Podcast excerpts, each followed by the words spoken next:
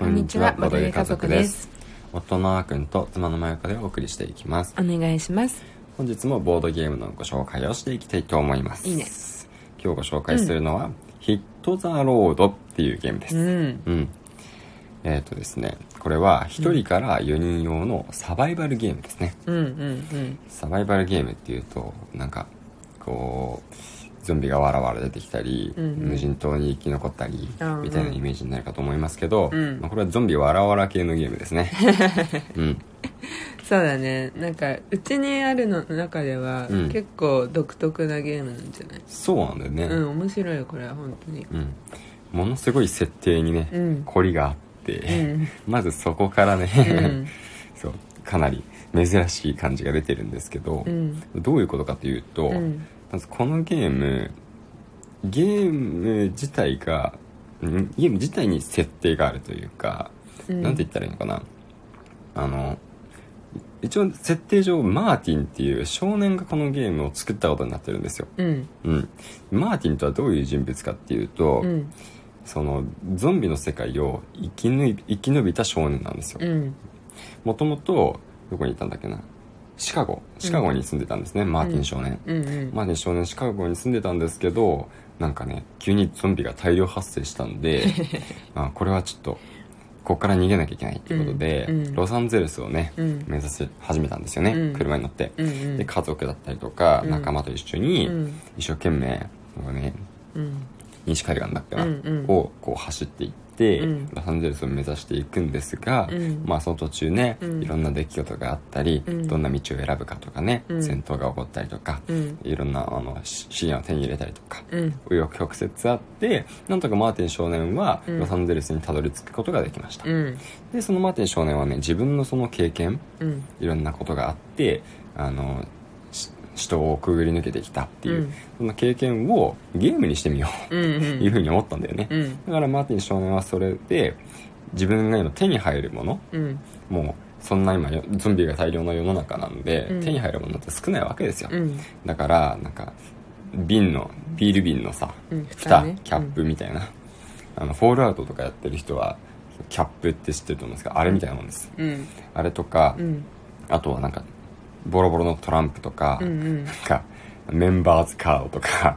あそうそうそう。そうそうそう。いろんなものとにかくなんか本当にいろんなものをうん。材料にしてゲームを作ったんですよね。そうそう。で一応元々のベースになっているのが、うんややこしいんですけど、うん。このヒット・ザ・ロードっていうマーティン少年が作ったゲームのベースもヒット・ザ・ロードっていう、うん。それはこのマーティン少年が住んでいる世界仮想の世界で存在するヒット・ザ・ロードっていう別のボードゲームがあるんです。よ それを改造してマーティン少年がゾンビゲームであるヒット・ザ・ロードを作ったっていうゲームが今回ご紹介しているヒット・ザ・ロードです。そう。さあわかりましたか？普通になんか、ほらボードゲームはもちろん世界観が全あるものが多いうんよね。うん。例えばなんか、えー、と昨日あの話したアグリコラとか、うんうん。その前のアマルフィとかも、うん。まあ、この西ヨーロッパを舞台にしていますとかさ、うんうん。農場を舞台にした、うんうん。で農園をあの発展していくっていう世界観うん。っていうのあるじゃん、うんうんでもさこれはえっ、とさらにもう1段階あるもう2段階もうぐらい。2段階ぐらい。マーティンがうん。もう作ったのこのゲーム。そう。制作者なの。制作者ね。うん。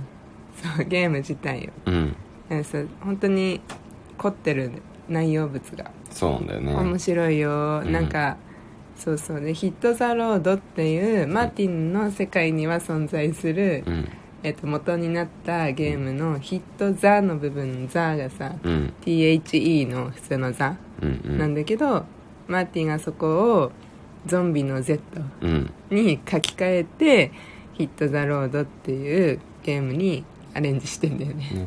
もともとのヒット・ザ・ロードはうん。どうやらなんか普通に、うん。えー旅をしてうん観光するみたいなのかな、うん。まあ、そんなゲームだったかな。そうだから外箱もさえっと、そのマーティンの世界にあるヒット・ザ・ロードをうん。の箱の絵を使ってて、うん。でその上にマーティンがマジックで「ザ」を消して「Z」にしたりとか、うん。なんか他に書いてあるザ・トラベルゲーム。ゲームって書いてあるザ・トラベルにマジックで線を引いて、うん。マイゾンビゲーム。っていうふうに書きか手書きで書き換えてたりとかうん。するの。すごいなんか他にはないこういうの今のところでやったことない。そうなんだよね、うん。外箱もあえてこう汚れた感じを出してそうそうそうそうまあ内容物もそうなんですけどね、うん。カード一枚一枚汚れた感じが出てるんですよ。そうそうそう。でさらになんかマジックで書き換えた部分とかがね、うん。うん。しっかり分かるようにねねなってるんだよなってるねだからゲーム自体もうん。結構面白いよね、そうなんだよ競ねり競りをまあしながら進んでいく。まあ進んでいくことをさ、うん。目指してまあ進んでいった先にゾンビが発生したりなんかイベントが起こったりするんだけどね。うんうん。そうだね、まあ、うん簡単に言うとゲーム内容としては、うん。あの危険が少ない道だったり、うん。資源がいっぱい落ちてそうな道を選び取ってより安全に、まあ、あの目的地であるロサンゼルスにうん。たどり着くっていうことを目的として、でうん。もしロサンゼルスに何人かあのたどり着いた人がいたらその中で一番ね途中もしくは最後に、まあ、得点をゲットした人が勝つとうん。いう感じなんですよ、うん。でどうやって道をあのえ選んでいくかっていうとさっき前川が言ったような競りうん。で選んでいくんですね、うん。で競りで重要使うものは、まあ、この世界はお金とかも意味ないんで、うん。あの資源なんですよ。うん。だから安全な道を選び取るためには資源を使わないといけない。うんだけれどもあの危険な道に行った方がもしかしたら資資源の消費は少ないかもしれない、うん。そこのあたりの塩梅をねうん。あの見極めながら、うんうん。そうどのぐらいの資源をね、うん。その道に費やしていくのか、うんうん。あと資源まあ最初の方はね比較的安全な、うん。あの道が多くってうんうん。あの資源とかもよく手に入る、うん。これ余裕じゃんとか思ってたらね、うん。途中からね、うん。あれ？一気に形勢が傾くっていう、うんだね。そう。なんか油断してたらっていうかまあこれ結構ダイスヌーンによるところはそう大きいから。そうこれダイスも面白くてね。うん。なんかそのでその、えっと選んだ道に、まあ、仮にゾンビが、えー3体出てきますとか、うんうん。6体出てきます大量出てきますとかがあるんだよね。そうそうそう。でそのゾンビもさあの木駒でさうん。あのゾンビの木駒で。うん。これもなんか可愛いんだけど。これがこれを倒すためにはダイスでねうん。倒せるかどうかを決めるんだけどうん。その1から6とかのダイスじゃなくてあのなんて言うんだろう。まあ専用ダイスで。そうそうそう、うん、いろんな絵が描かれてるんですよね。そうそうそう。ね。例えばあのターゲットみたいなマーク、うんうん。これ出たらゾンビって倒しましたよとか、ドクロのマークしたらあの噛まれちゃいましたよとかね。なんか雷みたいなマークは、うん。あの近接戦闘で倒すことができるチャンスですが、うん。あの資源を使わないといけませんよみたいうんうんそうそう。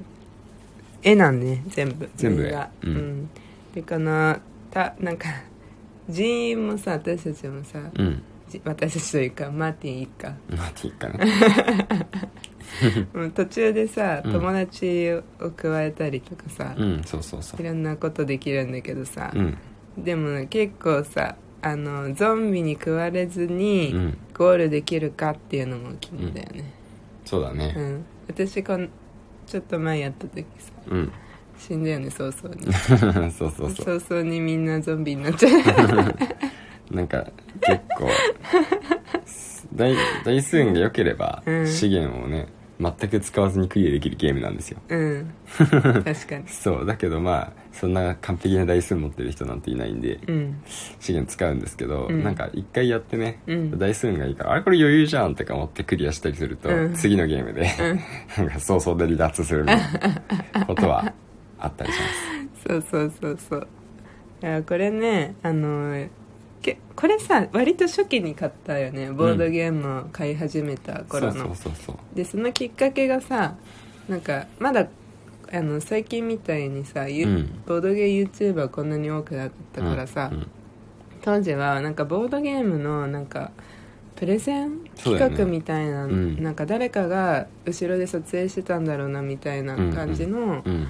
あの YouTube うん。を当時見て、うんその中のうちの一人がこれをプレゼンしてたんだよね。そうそうそうそうそう。めっちゃ面白そうじゃんってなってね、うん。あったよね。でそれ以来ずっと気になってたんだよね。そうそうそうそうそうそう。それがたまたま安くなってたから、そうそうそうそう変えたっていううんうんうん。ことなんですけどね。販売権はさこれホビージャパンでまあ輸入だけど、うん日本語版で出してるのはホビージャパンだからうん。うん今でも普通に買えそうだよね。買えると思う。ね、うんなんか絶版してなければ、うん ボードゲームはねこの絶版してなければっていいうう ところはいつもあるからね。ね値段も変動するし。うん。そうなんか投資してる感覚よこ まあとにかくそう、であのこれその僕たちが見た動画でも言ってるんですけど、う毎回ドラマが生まれるんですよね、れうん。そう。だからこういう人たちと出会って、うん。こういう道を通ってこういう戦いをくぐり抜けて、うん。でたどり着いた、うん。もしくはたどり着けなかった、っうん。ていうね全滅してしまうかっていうことなんですけど、うなんか下手にねなんかそういう映画とか、うん。ゲームとか、うん。何回も何回もいろんな種類を見るんじゃなくてこれ一つでもうん。何回も疑似体験できますよっていう確かにね。のはある。しかもそれを人と盛り上がれる。ああ確かに 確かに。一人でもできますしね、うんそうう。ん1から4だよね。うん、なんか今回の僕たちの仲間はみんな強いんだけど あいや今回はみんな戦闘要員じゃなかったみたいとかね。そうあったりするからさ、うんうんうんうん。いやこれは面白い。うん、うん。そういう感じのはい。ゲームなんで、うんまあ、もしよかったら「うん。ヒット・ザ・ロード」やってみてください、はい。はいというわけで、うん。えー今日はここまでとうん。していきたいと思います。はーい。また明日もぜひ聞いてくださいうん聞いてくださねい。それではさようなバイらバイ